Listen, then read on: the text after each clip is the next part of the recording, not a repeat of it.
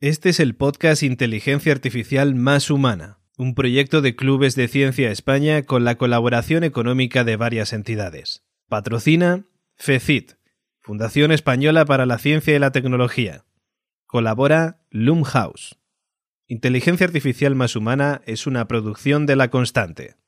Si te gusta el contenido de nuestro podcast, suscríbete a nuestro canal de YouTube, Apple Podcasts, Spotify o Evox o simplemente conecta con nuestra organización, Clubes de Ciencia España, a través de nuestras redes sociales, en Facebook, Twitter, Instagram o LinkedIn, arroba clubescienciaes. A continuación, escucharás mi conversación con Carlos Blanco.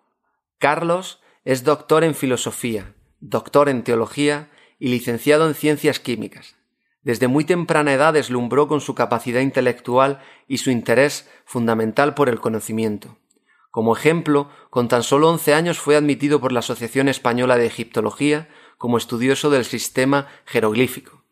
Fue becado desde 2009 a 2011 para participar en un comité de estudios de Harvard y hasta hoy ha publicado una veintena de libros centrándose en cuestiones que mezclan la filosofía de la ciencia con la neurociencia y con las creencias. Actualmente es profesor de la Universidad Pontificia de Comillas y continúa escribiendo.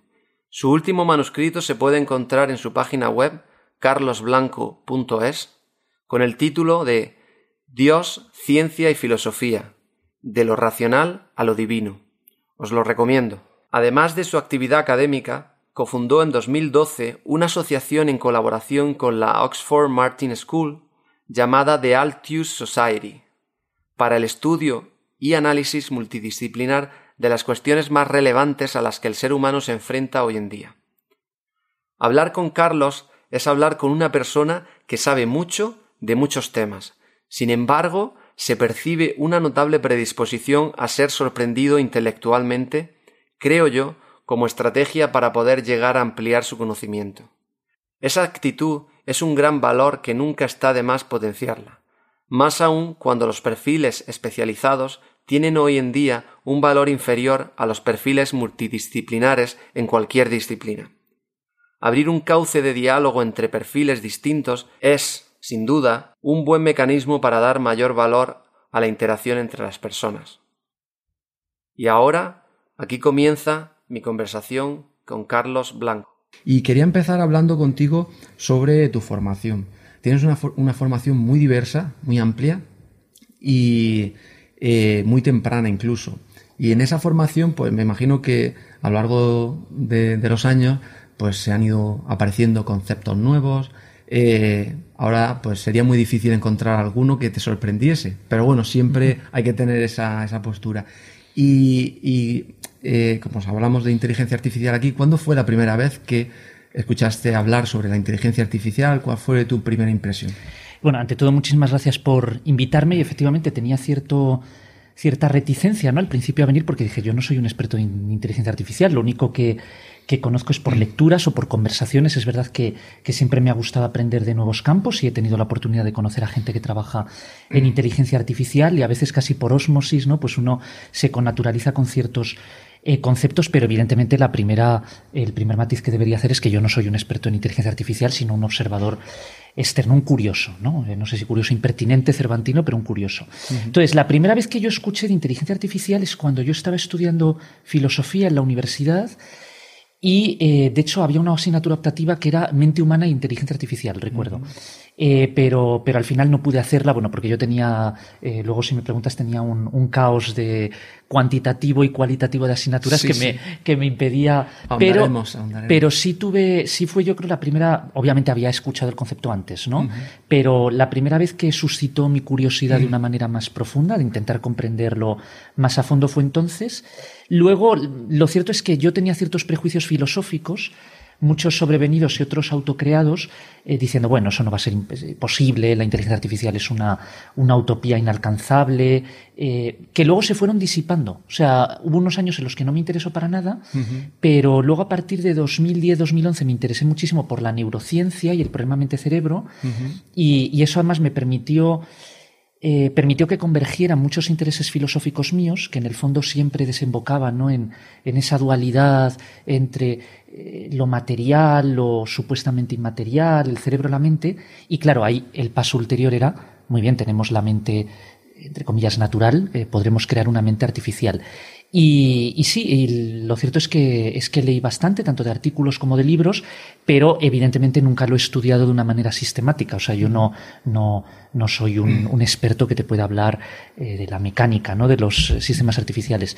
Pero sí, sí me parece muy, muy importante ¿no? que los filósofos, yo creo que con herramientas conceptuales, eh, diseñadas por, por, ciertas ramas de la filosofía, yo creo que pueden, pueden participar en la discusión sobre la naturaleza de la mente, sobre eh, lo artificial, sobre la inteligencia artificial y sobre las implicaciones éticas y sociales de la inteligencia artificial. Sí, sí, sin duda, sin duda. Hablabas de la dualidad, bueno, de, uno de tus focos de investigación, eh, eh, la mente y el cerebro, esa dualidad. actualmente pienso que el foco está en que esa mente está en el propio hardware, en el propio cerebro, no, no está fuera de ahí. Eh, sobre todo la postura científica, o sea, la neurocientífica, eh, yo creo que se basa en esa, en esa postura. Eh, tú lo haces desde un prisma mucho más diverso, ¿no? Desde la, la filosofía incluso, desde la ciencia también. y la primera pregunta que te quería hacer en relación a eso es, es ¿Piensas que ese foco que hay en pensar sobre la dualidad mente-cerebro, en focalizarla en el cerebro, es correcto, es el correcto o ya estamos partiendo de la base que estamos mal encaminados? Eh, evidentemente estamos ante una de las grandes fronteras del conocimiento humano, ¿no? que es la naturaleza de la mente. Entonces podemos aventurar hipótesis, modelos, pero eh, lo cierto es que nadie lo sabe, nadie puede explicar de momento las... Eh, eh, facultades cognitivas más, eh, más elevadas, o por lo menos más características de la especie humana, eh, todavía se resisten. Em, yo pienso, en primera aproximación, yo lo que diría, y en esto yo evolucioné, ¿no? yo inicialmente yo tenía una visión más dualista, digamos más cartesiana, de, por un lado, el cerebro y por otro lado una especie de yo que es capaz de controlar el cerebro, ¿no? Una sustancia invisible, ¿no? Que, que, controlaría no se sabe cómo el cerebro. Pero claro, luego me fui convenciendo y sobre todo cuando tienes en cuenta la perspectiva evolutiva de que ese marco no me llevaba a ninguna parte.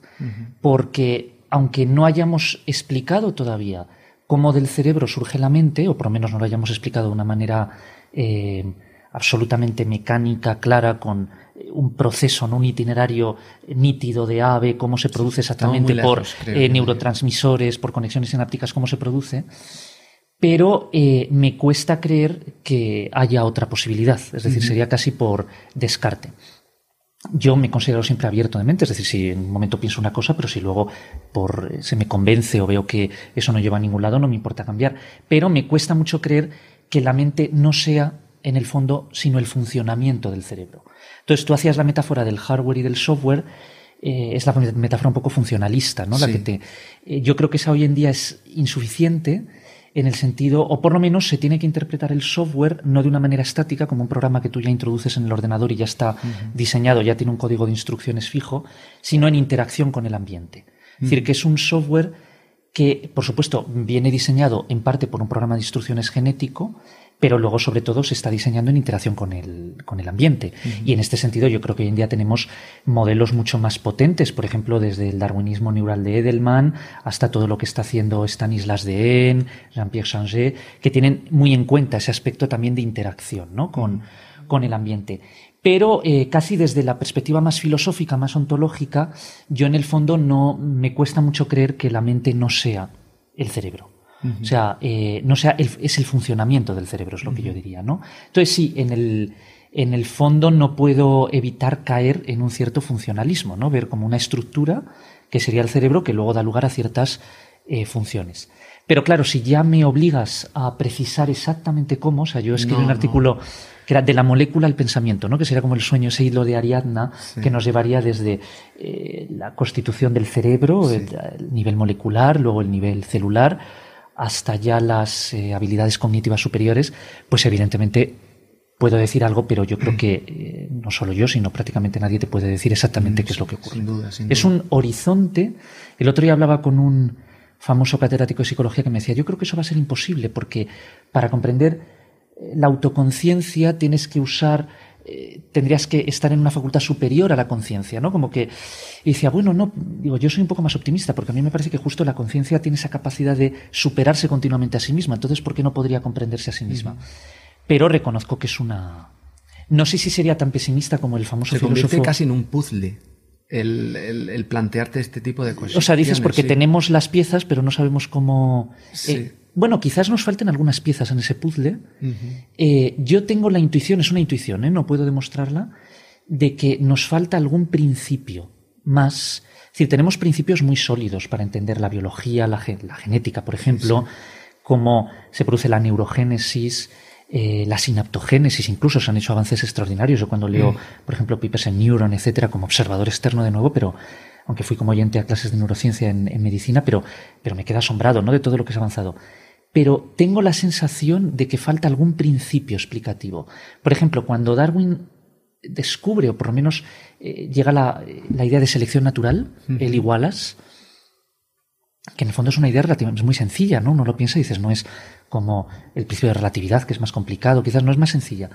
Y se desencadenó todo un proceso de, todo un poder explicativo hasta, en ese, hasta ese momento desconocido, ¿no? O sea, de repente, con una idea muy sencilla, Sí. Se pudieron explicar muchísimos fenómenos. Visibilizas cosas nuevas. Claro, entonces a lo mejor en el ámbito de la mente todavía nos queda algo parecido. Yo, eh, tampoco Que de repente demostrar, viene esa luz y dices, Tengo esa sensación, yo la articulo diciendo que estamos todavía a varios breakthroughs eh, exacto, me encanta esa palabra de breakthrough, ¿no? Sí, a través de un- insights, ¿no? Por emplear Sí. otro anglicismo, esa especie que, de... que nos, que, que nos aporten esas otras piezas que no nos dejan visibilizar ahora mismo el- lo que hay tra- detrás del puzzle. Eh, Esa puede ser como tú dices, a lo mejor no sé, bueno, piezas siempre se tienen que añadir, ¿no? Porque queda, eh, y ahora con las nuevas técnicas para... Y que desconocemos. Yo creo que estamos muy lejos de darle forma a esas piezas. Exacto, es la luz, yo creo que es el ángulo, ¿no? Desde el que es muchas veces la- el cambio de perspectiva. O sea, es como si dices, por ejemplo, en la astronomía precopernicana, en el fondo, ya se sabía, ya estaban ahí los datos, ¿no? Sí. Pero de repente a alguien se le ocurre mirar los datos con otro prisma, que fue Copérnico. Puede ocurrir lo mismo. O sea, yo creo que quizás es algo así. Y cuando se habla de inteligencia artificial, sobre todo en los últimos cinco años, se ha puesto muy de moda los algoritmos de, basados en redes neuronales, que, por su nombre, y, y- y cualquiera que los conozca, están inspirados en las neuronas del cerebro, ¿no? Y en neuronas que están interconectadas, ¿no? Eh, aquí surge una idea, hablando de la dualidad mente-cerebro, de que eh, la mente o la conciencia emerge del cerebro y el cerebro arquitectónicamente pues, pues se puede simplificar como un conjunto de neuronas que están eh, disparándose entre sí y están conectadas por lo tanto. Eh, pero claro, existe la idea esta pretenciosa de pensar que si construyes una red neuronal suficientemente grande, eh, porque aquí estamos hablando de que tenemos eh, 8, 80, 65.000, ¿no? 85.000 Sí, millones bi- eh, millones de Neuronas. sí. 85 billones. Sí, pues sí, el, billón es americano, yo prefiero sí. El caso es que eh, cuando se habla a nivel de computacional de redes neuronales, pues no estamos a esas cotas. Pero eh, existe, esa idea pretenciosa. Eh, yo, cuando digo pretenciosa, lo digo con, un- con una connotación negativa porque no, no estoy muy de acuerdo con ella. Pero claro, la justifico, ¿no? Porque es algo que emerge de, un, de una base que es similar a la que computacionalmente uno puede construir. ¿Qué te hace pensar eso? Em, De que llegue a, a generarse una conciencia a través de eso. O sea, no estoy seguro de que sea solo un, un problema cuantitativo, ¿no? De que por añadir más redes. Porque volvemos a lo que decíamos antes, es un problema, a mi juicio, más cualitativo que cuantitativo. Eh, o al menos a veces hay pequeñas diferencias, o quizás incluso pequeños elementos cuantitativos que generan tal diferencia, eh, una especie como de cisnes negros, ¿no? Que, que generan tal diferencia en el sistema que, que te lo cambia radicalmente, ¿no? Es como si uno dice, pues, porcentaje de genes similares que tenemos con un chimpancé es elevadísimo. Claro, pero es que no es solo cuantitativo, ¿no? Es también el tipo de gen, cómo se organizan. Quizás ocurra algo similar. Bien, varias cosas sobre lo que dices.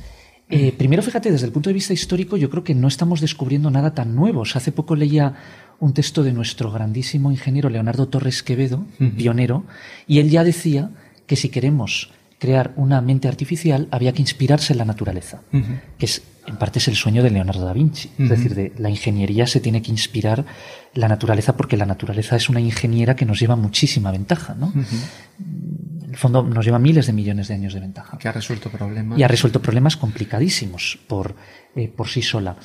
Em, entonces, efectivamente, yo estoy de acuerdo que lo más sensato es quizás intentar imitar o por lo menos comprender cuáles son los principios y los patrones de actuación de la naturaleza. El concepto de emergencia yo a veces tengo ciertas dificultades porque eh, acepto efectivamente que cuando tú tienes un sistema muy complejo, no solo cuantitativamente, sino lo importante es cualitativamente, es decir, muy heterogéneo entre los elementos y con principios de actuación, de acción distinto, que no hay un solo principio de acción, hay muchas reglas. Eso te genera una explosión de posibilidades, ¿no? Eh, pero a veces la emergencia parece como que surge algo eh, casi mágicamente o de la nada. En el fondo, el todo no es más que la suma de las partes. El todo es igual a la suma de las partes más las interacciones entre las partes. La palabra interacción es la clave. Sería, exacto.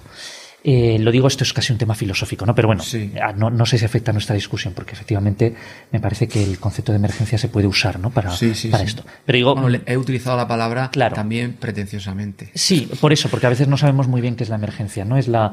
Eh, parece como que surge esnilo, ¿no? No, no surge esnilo. Hay un mecanismo que tenemos que elucidar y hay un esfuerzo científico enorme.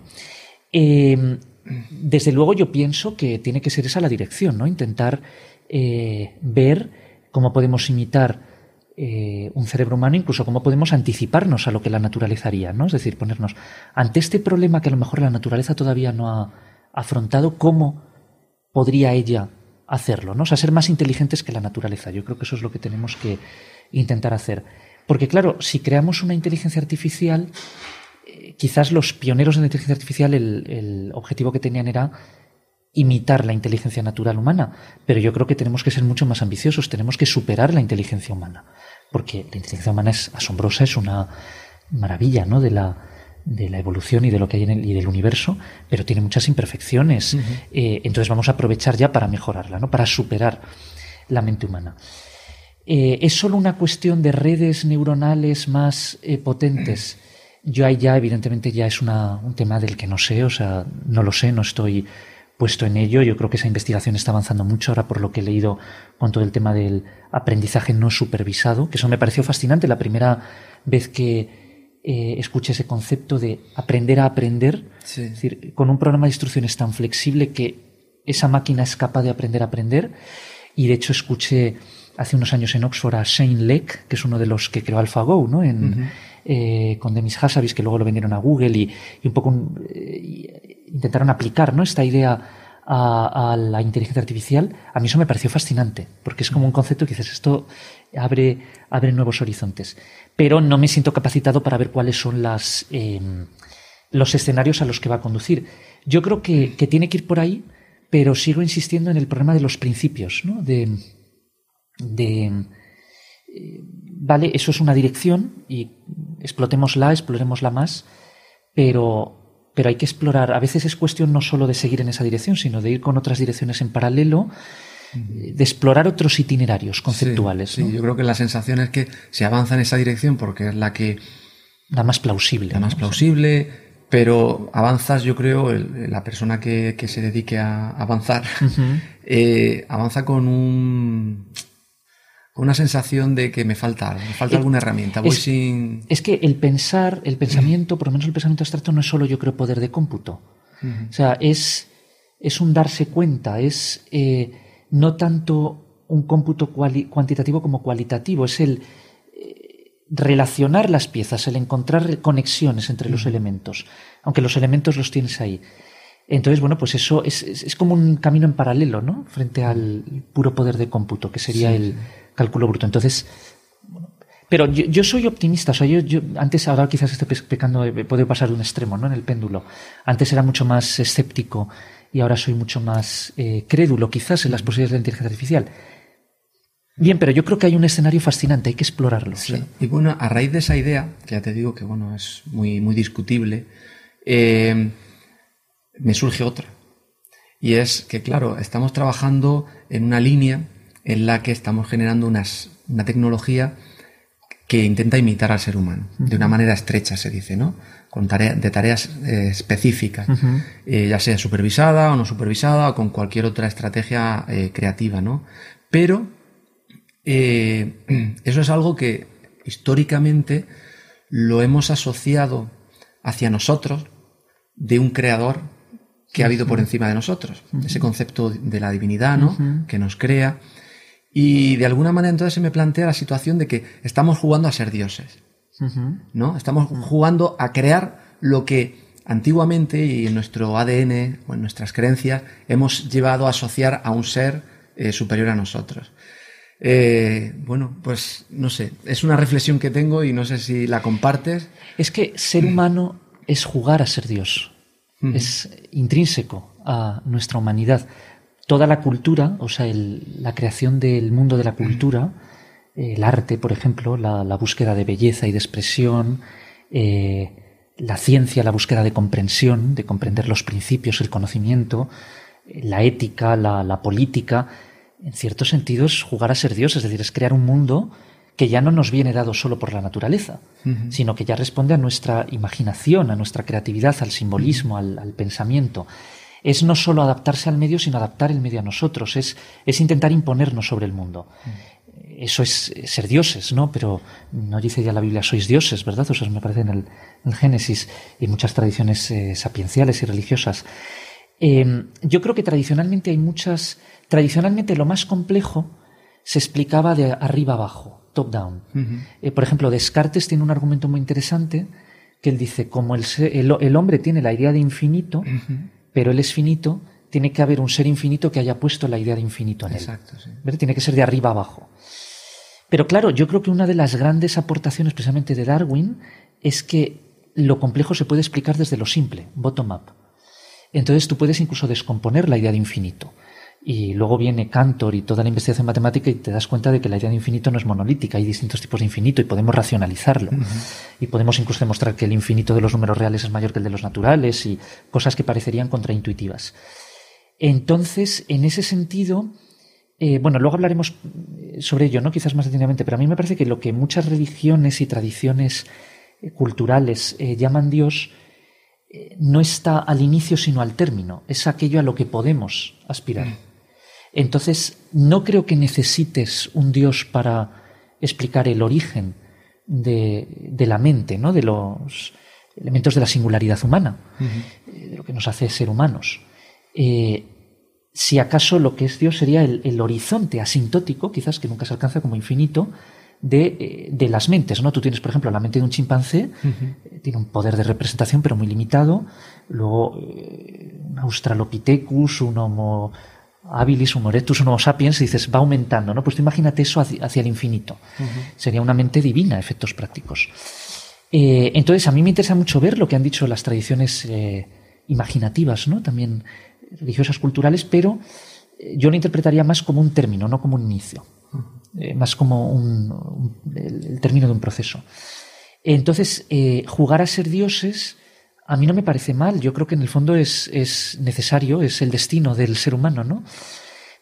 Porque, pero, eh, por supuesto, siempre con prudencia. Este es el, debate eterno y además en la literatura y en, las humanidades yo creo que se ha tratado mucho. Eh, recordemos la famosa novela Frankenstein, ¿no? De, Mary Shelley. Y, ahora con todo el debate del transhumanismo y la ética se ha, eh, se ha puesto de nuevo a la luz por, por el poder que ahora nos da la ciencia y la tecnología. Eh, yo creo que merece la pena. Lo que pasa que tenemos en ese camino hacia ser dioses, yo creo que ese camino hacia ser dioses no se manifiesta solo en el poder que tenemos sobre el mundo, se manifiesta también en la capacidad de elaborar una ética, una, eh, un sistema que nos autocontrole, que nos controle incluso ese poder. Eso es ser todavía más dioses. Es decir, yo creo que no es superior a aquel que ejerce el poder simplemente, porque tiene mucho poder. Es aquel que controla su propio poder. La ética está emergiendo, bueno, y eso es la ética. La ética es controlar nuestro poder para ver qué medios son legítimos de cara a unos fines. Exactamente, sí. De hecho, la palabra ética yo creo que está cobrando una relevancia muy grande eh, promovida por la tecnología, por los avances tecnológicos, tanto en biotecnología como ahora en el mundo de la inteligencia artificial, que no deja de estar ligado también al ser humano. Y, y, aquí yo lo que veo es que hay un matiz, y es, ese matiz es que aquello que nos hace poder creer, que es la mente, en que existe un Dios que nos ha creado, es lo que estamos ahora intentando crear, reproducir a través de algoritmos. Y eso sí que me parece completamente diferente a lo que en el pasado hemos podido eh, plantearnos a la hora de jugar a ser Dios. Esa máquina, evidentemente, yo estoy seguro de que si alcanzara un nivel de conciencia similar al humano, seguramente tendría, sentiría inmediatamente la necesidad de desarrollar sistemas éticos. O sea, los sistemas éticos se pueden interpretar, en mi opinión, son casi como construcciones axiomáticas, es casi como un sistema matemático. Eh, porque no te viene dado por la naturaleza, sería caer en la famosa falacia genética. Es decir, no hay nada, no hay ninguna ley en la naturaleza que te diga cómo tienes que actuar. Dices, bueno, pero hay tendencias a... Sí, pero eso no es la ética. Si nos moviéramos solo por las tendencias, pues eh, sería la ley de la selva. Evidentemente no es eso. Es crear un sistema, un mundo más allá del mundo, que es un sistema axiomático, racional, porque esa es la característica de la ética. No puede ser solo emotiva o tiene que tener una capacidad de argumentación, de fundamentación.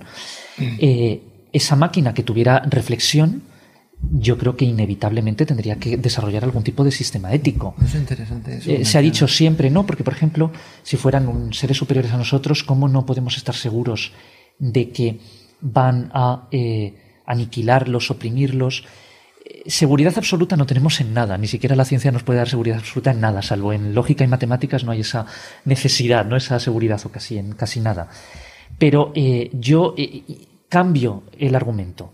Digo, bueno, justamente porque es una mente superior a la nuestra, evidentemente va a tener más lucidez, va a ver las cosas mejor y probablemente vería la necesidad de diseñar sistemas éticos mejores.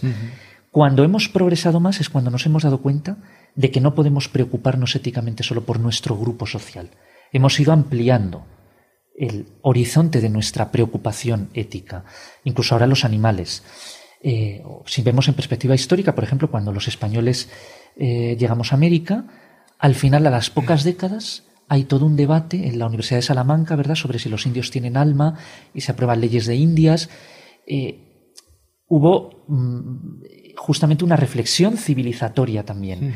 Eh, entonces, que una civilización o una especie con tecnología superior, yo creo que no hay por qué temerla justamente lo, tecnología, no solo tecnología, con, con, conocimientos, con una reflexión superior, justamente, precisamente porque tiene esos, esa reflexión superior, lo más seguro, quizás es peco de utopismo, es que tuviera una perspectiva ética más luminosa que nosotros. Sí, bueno, no, no podemos... No estoy seguro, ¿eh? puede que no, pero... Sí, sí, aquí yo creo que vamos a especular un poco, pero... Hablar del futuro es especular. Claro, claro, pero creo que el ejercicio eh, nos posiciona en llegar a plantearnos cosas que pueden estar ahí cerca o no y que es bueno eh, empezar a, valorarlas, ¿no?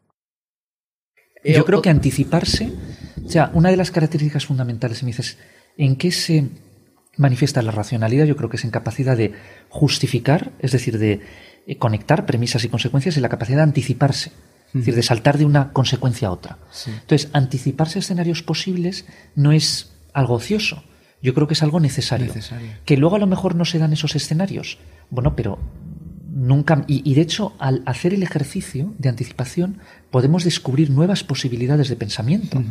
Por eso es tan importante la teoría pura, igual que es tan importante la ciencia básica, aunque no tenga una aplicación directa, o es tan importante también la filosofía, el pensamiento puro. Precisamente por eso porque lo que nos hace humanos es pensar racionalmente. Y esa capacidad de anticiparnos a escenarios, de relacionar ideas, aunque luego no se traduzca en nada práctico, ya es práctico, creo. Sí. Eh, otra, otra de las cosas que me surgen al reflexionar sobre esa primera idea eh, de adquirir conciencia a través de, algoritmos es la siguiente. Y está muy conectada con, el mito de la caverna platónico. Es que, claro, si nosotros llegamos a conseguir crear algo que tenga una conciencia, no se sabe cómo y no se sabe si llegaremos, pero eh, esa conciencia estaría consciente o no de que se ha, sido creada por alguien más allá, ¿no? Y entramos en, el mecanismo o en, en, mm. la, en el escenario este de pensar si vivimos en una simulación.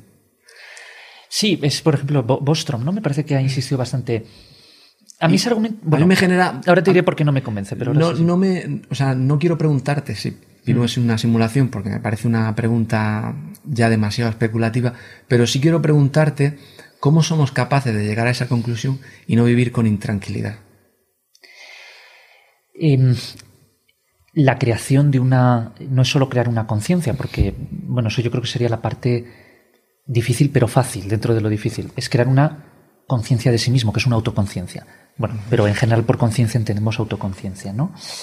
Eh, efectivamente sería un logro tan extraordinario que yo creo que sería ya el, salto, ¿no? A, nunca habría hecho la humanidad nada, ¿no? La escritura, la ciencia, nada en comparación con eso. Eso es dar un salto eh, cualitativo. Eh, bien, esa autoconciencia generada tendría más que argumentos más que suficientes para efectivamente ver que ha sido creada por otra conciencia, que ha sido diseñada deliberadamente a diferencia quizás de lo que ha ocurrido con el ser humano si aceptamos una explicación puramente evolucionista. No, de, no hay una deliberación consciente, sino inconsciente. Es un diseño por, por eh, variaciones genéticas filtradas a través de la selección natural.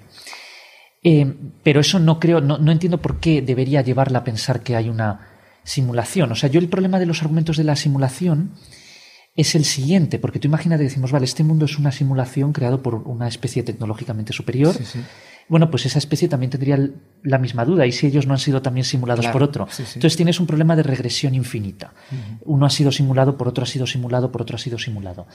Entonces yo ahí siempre aplico, ya sé que no es una demostración absoluta, pero es la navaja de Ockham, es decir, me parece mucho más sencillo pensar que no corto la línea de simulaciones. Claro, si uno se pone estricto, tampoco sería como el problema de Berkeley. Tú tampoco le puedes demostrar a Berkeley que el mundo existe con independencia de tus percepciones, pero eh, puedes hacer inferencias que yo creo que te llevan a pensar que el mundo existe con independencia de tus eh, percepciones y que ser no es solo ser percibido, ¿no? Eh, entonces, en ese sentido, no, no veo, no me ha convencido nunca el argumento de la simulación, porque explicas lo oscuro por lo más oscuro, o sea, tienes que añadir un problema aún mayor. Eh, es igual que en mecánica cuántica, bueno, ya sé que sería eh, irnos por otra, pero todo el problema de los muchos, many worlds, ¿no? Los eh, muchos mundos, la interpretación de Everett y que hay para explicar el famoso experimento de la de la, de la doble rendija desde el punto de vista cuántico, etcétera.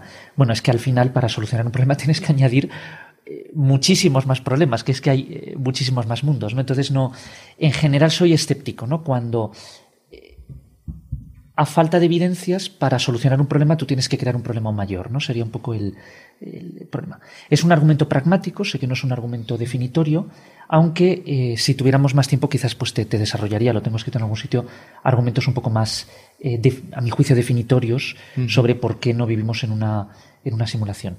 Pero bueno, en cualquier caso, imagínate, vale, vivimos en una simulación y, o sea, efectos prácticos para nosotros eh, no creo que cambiara mucho nuestra vida, ¿no? No veo dónde estaría la... Bueno, y me dice, no, en el fondo vivimos en un holograma, no en 3D, sino en 2D, porque al igual que toda la información en un agujero negro se puede contener en 2D en vez de en 3D, nosotros... Bueno, y... La, visión de Platón en, el mito de la caverna para la cual tú conoces mucho más, eh, creo que, generaba eh, cierta frustración en, esos, esas personas que estaban dentro de la caverna al salir fuera y se sentían como deslumbrados. Bueno, pero también. Ese, sí. ese deslumbramiento te genera, pues, bueno, la analogía sería esa, esa incomodidad de haber descubierto algo pero no tiene por qué ser incomodidad, a mí me genera fascinación. O sea, yo creo que toda la historia de la mente humana es un deslumbramiento continuo en el que vamos. Es como que siempre hemos vivido en simulaciones, o sea, nuestro mundo era mucho más pequeño cuando vivíamos en la caverna, digamos, y lo hemos ido ampliando. Entonces, hemos ido saliendo, nos hemos ido deslumbrando. Pero a mí, más que inquietud, me genera fascinación, decir, y ese horizonte quizás sea infinito. Entonces, antes no sabíamos que existía la materia oscura y ahora sabemos que existe la materia oscura. Dice, eh, qué horror que hay ahí, ¿no? Que bueno, a mí me genera muchísima más curiosidad. Entonces, no es tanto una. más que una simulación, más que una simulación es descubrir dimensiones más profundas de la realidad en el camino hacia el fundamento. que probablemente sea asintótico, probablemente no lleguemos nunca, pero es ir descubriendo más dimensiones. Entonces, eh, yo estoy seguro de que incluso un ser superior a nosotros siempre se estaría sorprendiendo, o sea que la realidad siempre podría sorprendernos, sería algo infinito. A veces nos puede frustrar o inquietar. Eh, me engañaría a mí mismo si dijera que no. Es decir, efectivamente, a veces cuando descubres ciertas eh, enseñanzas de la ciencia o del pensamiento, posibilidades que los filósofos y los artistas han contemplado ya, te puede entrar una angustia casi kierkegaardiana, ¿no? De verme ante un abismo. Eh, incluso también a veces el tener más posibilidades te angustia, ¿no? Porque tienes más conciencia de la posibilidad y dices, tantas posibilidades que no voy a poder ejercer, ¿no? Bien, yo creo que eso es una efectivamente todos caemos a ello, pero lo que me parece que tenemos que aprender es saber eso como desde un punto de vista más luminoso, ¿no? De un horizonte y nosotros vernos como creadores de ese horizonte. Eh, bueno, eh, lo mencionabas al principio, mm, creo, y corrígeme si me equivoco, que has completado los estudios de filosofía, teología y química. y, en paralelo. Sí, sí, sí, sí, fue. Si antes me preguntabas si claro, eran a la vez. Vamos a entrar eh, a hablar un poco de la creatividad. Y en ese, en ese escenario, eh, pues me surgen dos preguntas, ¿no? Una es si en ese proceso de estudio de tres disciplinas diferentes y algunas pues muy se podría decir que radicalmente diferentes no mm. eh, eh, si has encontrado cosas conceptos en una que te han ayudado a la otra a sobrellevarla o avanzar o a profundizar desde un prisma diferente no te, estabas poniendo en un escenario interdisciplinar ya de por sí, como un experimento, ¿no? Eh, sin duda. Eh, bueno, eh, muchas veces ese, yo siempre he sido una persona muy curiosa y es verdad que, digamos que la mayor parte de mi tiempo y de mis intereses los he dedicado al mundo de las humanidades, la egiptología, lenguas antiguas, la filosofía. Pero también siempre me generó mucha curiosidad la ciencia. Yo dije, tengo que, que estudiar una ciencia. Y, la química tiene la ventaja de que está como a medio camino entre la física y la biología. Entonces llevas una, una, una, visión científica del mundo muy, muy eh, completa, ¿verdad? Porque digamos que la física lleva la química y la base de la biología es la química, o sea que está medio, de ambos. Em, claro, eh, también es cierto que el sistema ahora está cambiando, ¿no? El sistema educativo y la universidad. Ahora yo creo que vivimos en un tiempo, hace poco tenía que hablar para una conferencia de Internacional de Educación en, en, Belgrado, no, no, pude ir porque tenía otro compromiso, pero bueno, por Skype. Y justo lo que decía es que hoy en día vivimos en un momento en el que uno puede diseñar su propia agenda educativa. O sea, hay muchísimas más posibilidades y grados triples, dobles, de todo. Eh, incluso puedes aprender eh, escuchando conferencias. Eh, eso es reciente, porque cuando yo estaba en la universidad, y no hace tanto, eh, el sistema era muy rígido. Entonces, si tú estudias química, solo es química. Si acaso te convalidaban los créditos eh, de libre elección, ¿no? que se llamaba que era el 10%. Eh, filosofía, pues aparte. Teología, entonces yo tenía que llegar a acuerdos con los profesores porque no podía ir a todas las clases. Los laboratorios, por ejemplo, no te los puedes saltar. Efectivamente, fue también un desafío logístico, ¿no? que también te ayuda a organizarte. y luego me ha venido bien, incluso en Altius, que creo que luego, a lo mejor si me quieres preguntar o, o algo de otra, porque creo que te genera interés, eso también me ha ayudado, ¿no? Desde el punto de vista práctico. Pero desde el punto de vista más conceptual, desde el punto de vista más conceptual fue fascinante porque a mí siempre me ha gustado relacionar. Eh, no, no me siento tranquilo si no puedo encontrar conexiones, ¿no? Eh, próximas o remotas. Y efectivamente muchos conceptos de la ciencia tienen aplicación en las humanidades, son profundamente luminosos para las humanidades. Estrategias metodológicas, formas de trabajo, es la racionalidad. Yo creo que en el fondo la racionalidad no se la adjetivamos por una cuestión práctica, pero no existe la racionalidad científica por un lado, la racionalidad filosófica. No, es la misma racionalidad, es la capacidad de fundamentar, de explicar, de, de hilar eh, premisas y consecuencias, de argumentar, fundamentar, ¿no? Eh, y eso es la ciencia y eso también es la filosofía. Y eso está conectado también con la propia creatividad. y, y, efectivamente, y luego yo creo que cuando recibes estímulos y ves que hay Teniendo esa misma racionalidad, luego hay distintas maneras en que la puedes usar y distintos objetos a los que la puedes usar y distintas perspectivas de aplicación, aunque tengas, tienes siempre un elemento común, pero luego ese elemento común se diversifica eh, y eso es profundamente estimulante. Yo creo que mm, no hay una regla, ¿no? La creatividad, por definición, si hubiera una regla de la creatividad, no sería creativa, ¿no? O sea, si tuviéramos el algoritmo, pues no habría. Pero yo creo que sí hay elementos o características que ayudan, quizás potencia la creatividad, que es un tema que me interesa mucho, ¿no? la filosofía de la creatividad.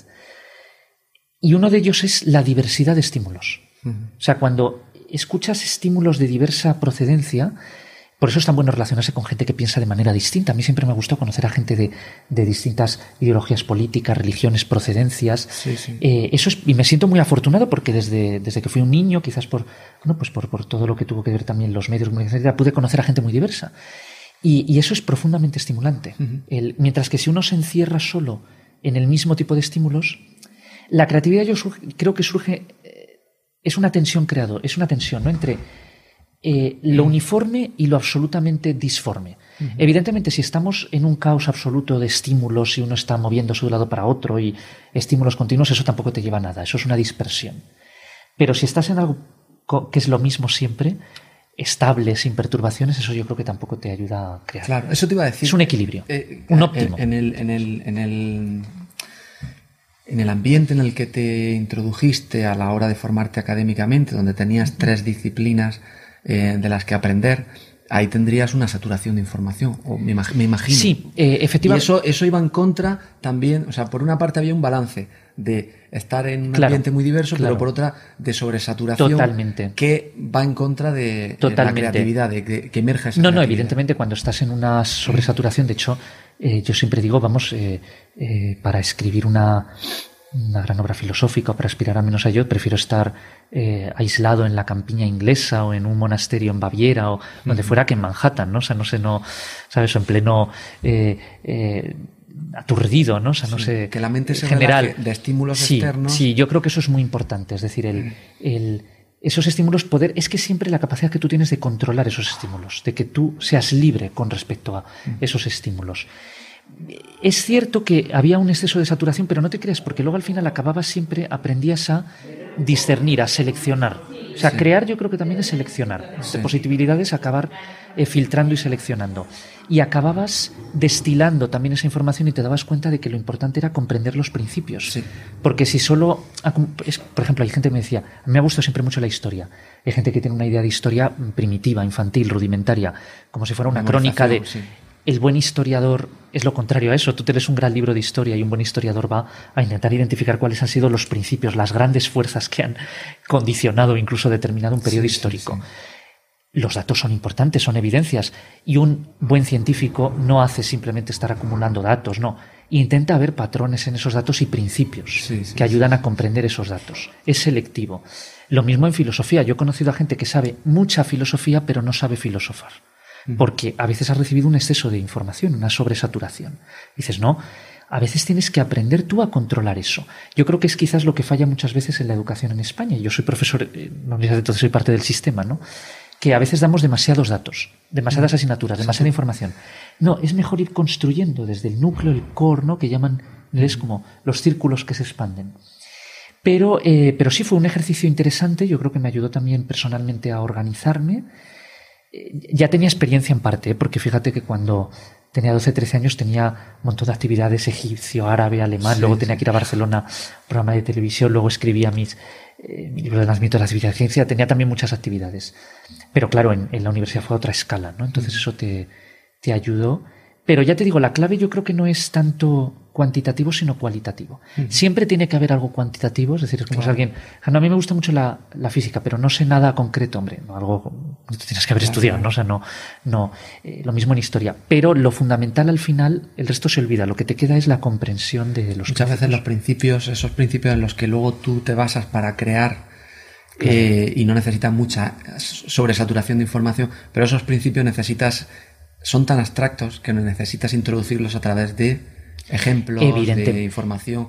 Totalmente, porque lo abstracto, bueno, hay gente a la que se le da muy bien. Eh, lo abstracto, un amigo mío, por ejemplo, que hace el doctorado en matemáticas en Cambridge, tiene una mente que es casi parece que ha nacido con el lenguaje, con lo abstracto, ¿no? Ese no, no, tiene ningún problema. Pero son muy pocos. Pero son pocos. O sea, en general, lo bueno, y lo abstracto no solo es lo matemático, también en filosofía es lo abstracto, puede expresarse con un lenguaje natural, no formal, ¿no?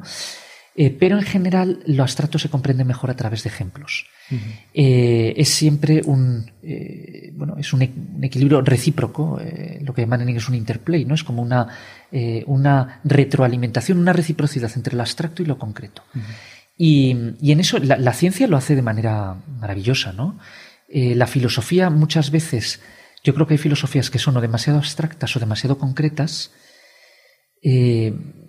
y un desafío, sobre todo en una época como la nuestra, donde la gente exige también concreción, ¿no? Muchas veces. Pero claro, el filósofo tiene que reflexionar también en abstracto, si no para eso le, lo desnaturalizas, ¿no? Es un reto, es un reto. Bueno, te quería preguntar o plantear un ejemplo eh, asociado a, una idea que también está, está conectada con la creatividad. Y es que eh, la gente creativa eh, cuando está cerca de otra, de otra gente creativa, eh, se retroalimenta. ¿no? Mm. El, talento alimenta al talento, eh, que se habla mucho en el mundo de los negocios. y eso es una creatividad que retroalimenta a otra creatividad, ¿no? como pensando en, la persona ¿no? que la posee, a nivel humano.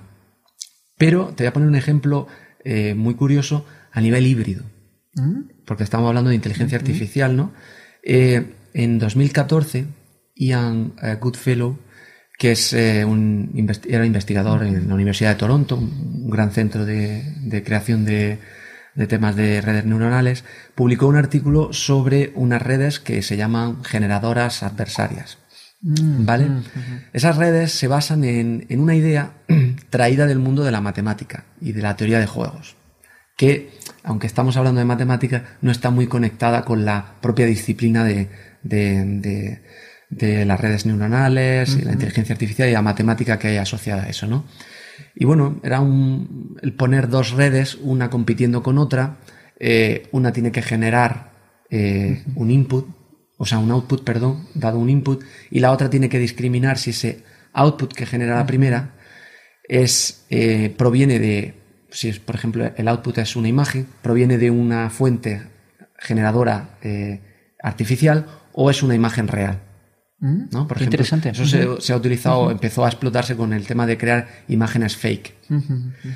Eh, ahí lo que ocurre es que una persona ha sido creativa pensando o trayéndose, saliéndose de la caja, pensando en, otro, en otra disciplina, llevándose conceptos de, allí a la suya y creando algo nuevo, ¿no?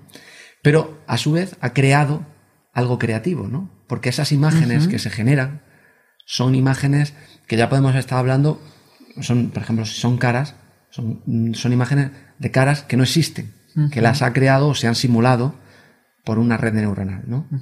Entonces es una creatividad que fomenta otra creatividad, pero desde un punto de vista híbrido.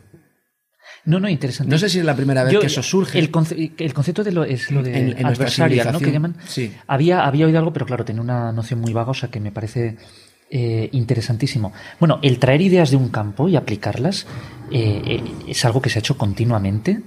y por ejemplo, tú hablas de la teoría de juegos, me parece una herramienta sumamente poderosa para, no solo ya en, economía, ¿no? Fíjate desde el libro clásico de von Neumann y Morgenstern, ¿no? Creo que era el otro. se ha aplicado muchísimo, ¿no? tuve la suerte de, vamos, en, Oxford, alguna vez incluso estar una vez en una cena con Eric Maskin, que ganó el Nobel de Economía precisamente por eh, ha hecho también trabajo en teoría de juegos y, eh, la línea de, Nash, ¿no? Y todo lo que es el diseño de mecanismo, el mechanism design, ¿no? Que ahora se ha aplicado en muchos campos de la, de la economía. Yo creo que es, soy escéptico sobre ciertas aplicaciones de la teoría de juegos a elementos de política, etcétera. Me parece que llevan a, a, resultados tan abstractos que no sé eso si se va a poder aplicar nunca. Pero me parece interesantísimo en biología evolutiva, ¿no? Todo lo que ha supuesto en el estudio, por tanto, de la competencia como de la cooperación. Este es otro concepto que no es solo competencia ¿no? entre, entre sistemas, también cómo pueden cooperar. A mí me parece muy, muy interesante, ¿no? esa es una herramienta que yo creo que es sumamente poderosa. Claro, eh, entonces, siempre yo creo que por experimentar, atraer, eh, extrapolar principios de una disciplina a otra, yo creo que eso siempre es positivo. Antes mencioné el darwinismo neural de Edelman, eso viene por... Eh, Edelman era premio Nobel en medicina, pero por inmunología, y él aplica conceptos de inmunología a eh, la teoría de la mente y yo creo que llega a conclusiones bastante interesantes. Eh, por especular yo creo que siempre tiene que ser un ejercicio libre, luego ya se, irá viendo si eso lleva algún escenario o no. Lo que tú me dices sobre la naturaleza de la creatividad, evidentemente la competencia yo creo que estimula la creatividad, la competencia y la cooperación, o sea, no solo las fuerzas opuestas, ¿no? En, eh, si tienes, tienes juego, igual que tienes juegos cooperativos y juegos no cooperativos, pues eso también hay creatividad por cooperación.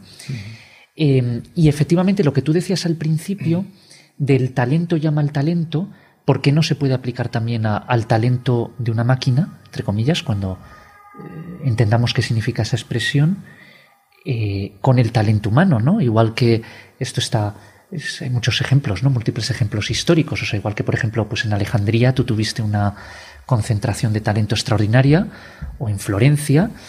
Eh, ahora lo has tenido en, el ámbito de la innovación tecnológica en Silicon Valley y en ciertos lugares. El talento llama al talento. Entonces, en ese sentido, eh, ¿por qué no puede haber una comunidad, digamos, eh, virtual? No tiene por qué estar localizada físicamente en un sitio de talento de máquinas y que los humanos también formen parte de ello. Es quizás la ventaja de los sistemas computacionales, que ya no tienes por qué estar en Alejandría o en Florencia eh, o en, eh, en, o en no sé dónde, ¿no? En Gotinga, ¿no? Mm. Puedes estar en otros sitios.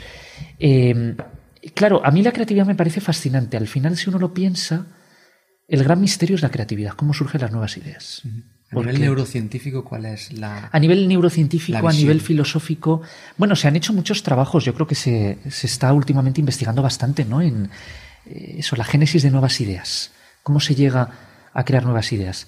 Efectivamente, muchas veces por competencia, ¿no? por, por cooperación, por asociación, por analogía. Ya Aristóteles se decía, ¿no? Que la analogía era una, una manera muy fructífera de llegar a nuevas, a nuevas ideas. Eh, por eh, concurso de mentes, también a veces por retraimiento, es decir, hablamos de los grandes núcleos de concentración de talento, pero a veces también, eh, volviendo al tema de la saturación que tú mencionabas, hay, gente que quizás no despliegue su creatividad adecuadamente si está en esos eh, entornos con demasiado estímulo y con demasiada creatividad. Y entonces a veces lo que necesita es irse esto lo dice incluso el propio Ramón y Cajal en Reglas y Consejos para Investigación Científica. A veces dice que es bueno como evadirse una temporada o, por ejemplo, viajar o salir de tu entorno, eh, aunque sea un entorno muy creativo, donde estés, para eh, explorar eh, nuevos horizontes, para tener nuevos estímulos, para sedimentar ciertos pensamientos. No hay una regla única. Esto es lo bonito de la creatividad. No hay una regla para la creatividad. Si tuviéramos una regla para la creatividad, ya no sería creativa, ya sería es un algoritmo, una regla. Lo que sí podemos comprender, yo creo, a mí lo que me fascinaría y es ver la mecánica exacta, ¿no? En el cerebro de cómo surge esa nueva idea, qué está ocurriendo, por qué en ciertas mentes que a veces están sometidas a casi los mismos estímulos y en un contexto muy similar, por qué es una la que tiene esa especie de gracia, ¿no? De momento de inspiración eh, que parece casi mágico, ¿por qué esa y no otra? Eso es algo ¿qué hay ahí? ¿Por qué es elegida esa y no otra? Podríamos democratizar la creatividad. Bueno, yo creo que todo ser humano es creativo a su escala, ¿no? Lo que pasa es que, claro, cuando estamos hablando de historia de las ideas nos centramos en las grandes manifestaciones de la creatividad, ¿no? En, en, eh, un Copérnico, en un Immanuel Kant, en una Madame Curie, en un Albert Einstein, pero eh, todos somos creativos a otra escala, ¿no? Siempre tenemos que estar creando no solo resolviendo problemas, sino creando problemas, que eso es lo que me parece que es más eh, propio del ser humano. Eh, yo creo que sí llegaremos a comprender más, pero claro, tener la regla, la pauta de la creatividad no creo que eh, lo, logremos. Me asustaría incluso, ¿no? Porque también ya no sería creatividad, ¿no? No, no habría esa, esa sorpresa que a mí me parece algo fascinante, ¿no? Cómo también la mente humana nos puede sorprender. Ahora hay ideas que no ni se nos ocurren, ni eh, estamos años luz de esa idea no mentalmente, y en unos años probablemente a alguien se le ocurra y, y cambie Al final es un proceso mental. Es, que es, la mente, a mí es lo que me fascina. la mente. Es el output de un proceso mental, igual que existen procesos mentales para identificar caras de personas conocidas o para cualquier otra tarea. O sea, la capacidad que tiene la mente de llegar a algo tan, tan complejo biológicamente, pero en el fondo tan humilde, eh, como es la mente humana, que tenga esa capacidad de, de llegar, por ejemplo, a condensar todo el universo en unas fórmulas matemáticas. En el fondo es casi lo que, o parte del universo.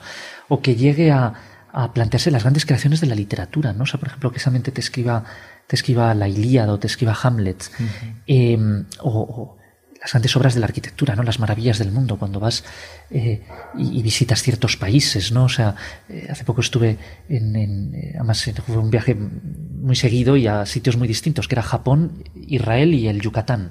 Y dices, fíjate qué distinto, ¿no? Porque no tiene nada que ver del Japón a, a Israel al, al, Yucatán, me encanta la arqueología maya. Y dices que se te haya ocurrido, o sea, que sea también tan diversa, que sea capaz de suscitar eso. A mí me parece algo, no dejo de admirar es verdad que de la mente humana te surgen también guerras, eh, destrucción, las mayores tragedias, pero, pero que surja algo tan sublime como es la comprensión y como es la creación, si eso es, algo... No, desconocemos, es quizás lo, siempre el, eh, lo, fascinante, ¿no? Que desconocemos cuáles son las auténticas posibilidades de la mente humana. Sí. Eh, quería entrar a hablar contigo sobre Altius. Ajá. Altius es una sociedad, una sociedad una asociación, corrígeme si me equivoco, que cofundaste en 2012. Eh, no sé si tiene sede en España o en Inglaterra. Bueno, el, sí, ahora. Pero ¿cuál es, cuál es, un poco, cómo surgió esa idea y cuál es vuestro objetivo? Eh, es muy interesante porque, además, yo siempre he sentido que, todo lo que he hecho es como muy abstracto, muy teórico, muy académico, intelectual, y, y dices, ¿qué estoy haciendo por, algo práctico que, ayude en la medida de lo posible su granito de arena a, mejorar el mundo, a la humanidad, ¿no? Eh, algo también práctico. Y a veces, eh, aunque yo pienso que el, conocimiento y el pensamiento hay que cultivarlos como fines en sí mismos, pero yo mismo me autoflagelaba, ¿no? Decía esto, eh, tengo que hacer algo también práctico. Y volviendo al tema que tú decías de la interdisciplinariedad y la curiosidad, y a mí siempre me ha gustado conectar ideas. Cuando yo estuve tuve una beca y estuve de, visiting fellow en, Harvard dos años, de 2009 a 2011. Y lo, que más, lo más fascinante de Harvard me pareció no fue tanto el conocimiento, porque eso en el fondo está al alcance de muchos. Es verdad que ahí tienes grandísimos profesores, los conoces, hablas, vas a sus clases, pero lo que más me fascinó es la cantidad de estudiantes interesantísimos que conocí, de diversas ramas del saber incluso de españoles, por ejemplo, que estaban allí. Entonces, quedabas a cenar con ellos, ibas a eventos y tenías conversaciones interdisciplinares. Y yo, por ejemplo, nunca me había interesado por la economía y de repente uno que estaba haciendo sobre economía me daba papers para leer, teníamos discusiones, me obligaba a refinar mis argumentos. Gente de inteligencia artificial, gente de economía, gente de política internacional, gente de filosofía, de historia.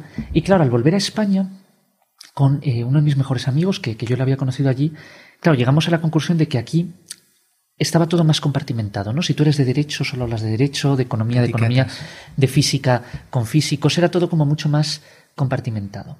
No había tantas redes de conexión.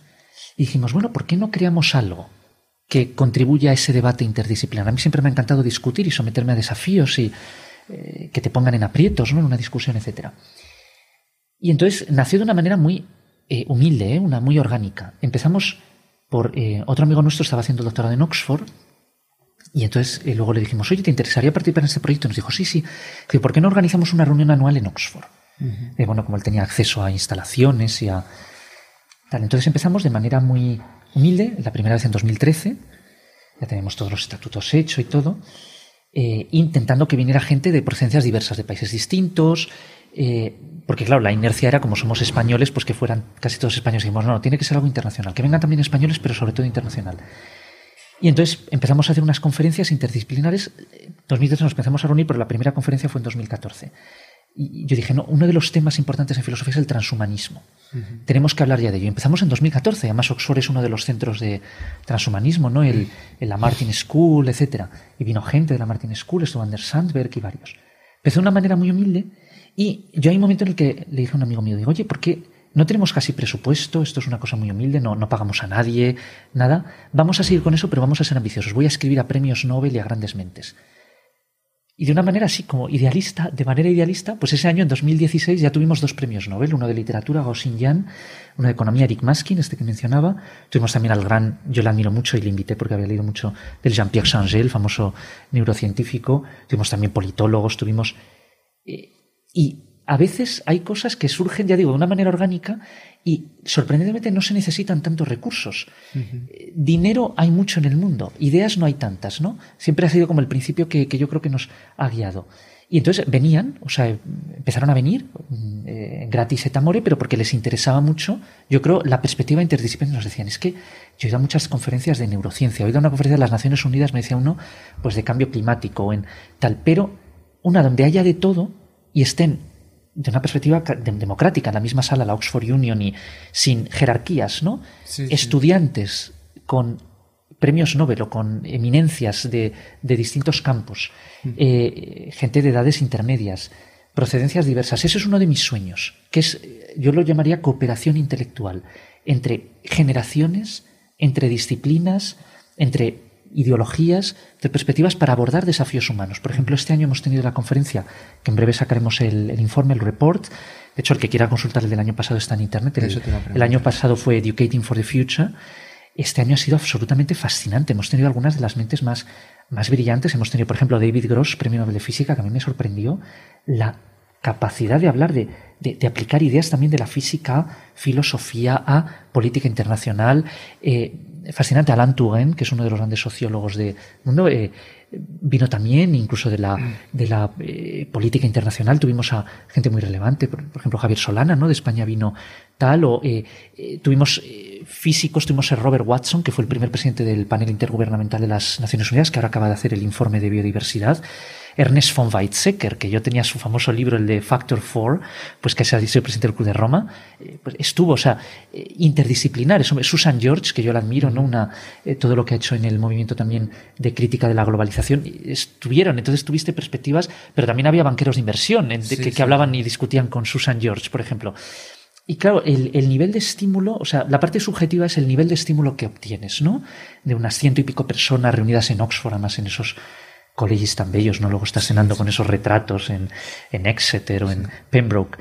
Y luego a nivel objetivo, las posibilidades que de ahí salen, las sinergias son asombrosas, o sea, de proyectos que luego han salido, eh, también las publicaciones, por supuesto, el, informe, report, y, me siento también muy orgulloso de, la medida de lo posible, a mí siempre me ha gustado que se me ocurran, no sé, las ideas, ¿no? Y las conexiones y relacionar temas, pero también eso poner a un gran experto en este tema con este otro, para, en la medida de lo posible, ver cómo podemos crear nuevas ideas para abordar desafíos que hoy en día tenemos.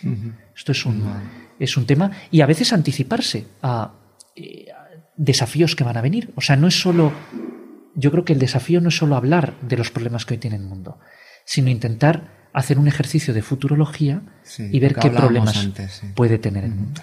Vale, pues para terminar me gustaría hacerte una pregunta que se la hago a todos los invitados y que probablemente nunca te la han hecho. Ah, eh, o sea que se empieza a ser creativo. Eh, es un hecho que esta conversación, bueno, la conversación eh, grabada la vamos a difundir por plataformas de audio, de podcast, de vídeo. y esa, esta conversación llegará a interaccionar de una manera pasiva con los escuchantes, ¿no?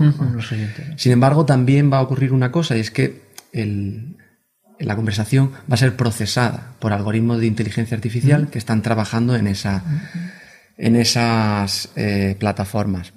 Me gustaría preguntarte qué le dirías a esos algoritmos que van a interaccionar con eh, diferentes objetivos con, con nuestra conversación. Desde luego me sorprendes con la pregunta, o sea, por eso efectivamente no me lo habían planteado nunca a priori, casi lo que yo les diría es a esos algoritmos cómo pueden hacer algo completamente distinto a lo que hacemos los humanos. O sea, que nos sorprendan radicalmente, que procesen esa información de una manera radicalmente distinta como lo haríamos los humanos. Incluso los humanos, o sea, ya sin, no me importa el, nivel de inteligencia que tuvieran los humanos. diferente a la que los humanos que les hemos instruido. por eso, no, no, porque, pero al final lo ha hecho un humano. O sea, si él, si ese algoritmo, llamémoslo eh, X o Her o como quieras, ¿no? hace lo que tú le has instruido, en el fondo está haciendo lo que está actuando como un humano. O sea, es una prolongación de eh, un apéndice nuestro. No, que, hagan algo completamente distinto, que nos sorprendan. O sea, yo quiero estímulo, quiero sorpresa, quiero novedad.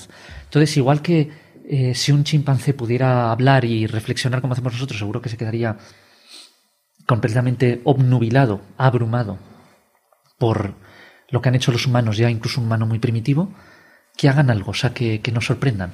Porque es difícil sorprendernos a los seres humanos. Hemos hecho muchas cosas y muy complejas y muy fascinantes. Y de hecho, eh, por eso es tan bonito también saber de historia, porque luego te das cuenta de que muchas ideas que nos parecen tan novedosas no han sido tan, tan novedosas, ya tenían em, eh, precedentes. ¿no? Esto, como dijo, no me acuerdo qué autor decía, la labor de un historiador de la ciencia consiste en demostrar que nadie ha demostrado nada, no que nadie ha descubierto nada, porque siempre buscas precedentes. Que nos sorprendan categóricamente. Eso sería lo que les diría. Pues espero que lo haga. A ver. Muchísimas gracias. Gracias a vosotros, ha sido un placer y me lo pasa muy bien. Muchas gracias.